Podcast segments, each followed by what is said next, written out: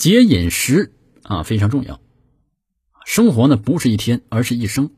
今天有钱有粮，还应该想着有灾荒不济的时候要节约，特别是身体养生，绝非是吃的越多越饱，营养越丰富对身体越好。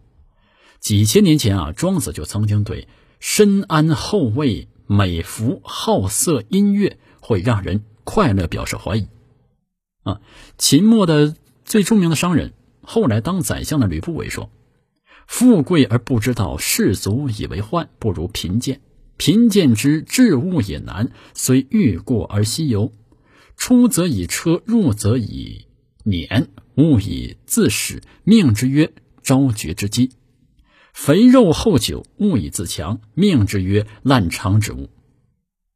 啊，三患者，富贵之所至也。”说什么意思啊？说这大鱼大肉、好酒好菜、山珍海味吃的太过，会使这个烂肠的，而不是肥肠。哈哈，说这宋代学者呢，邵雍也说啊，说这个爽口物多终作疾，快心事过必为殃。君之病后能服药，不若病前能自防。啊，都是说这个呃吃的太过好，不利于养生。那今天呢，我们有很多人啊患这个肥胖症。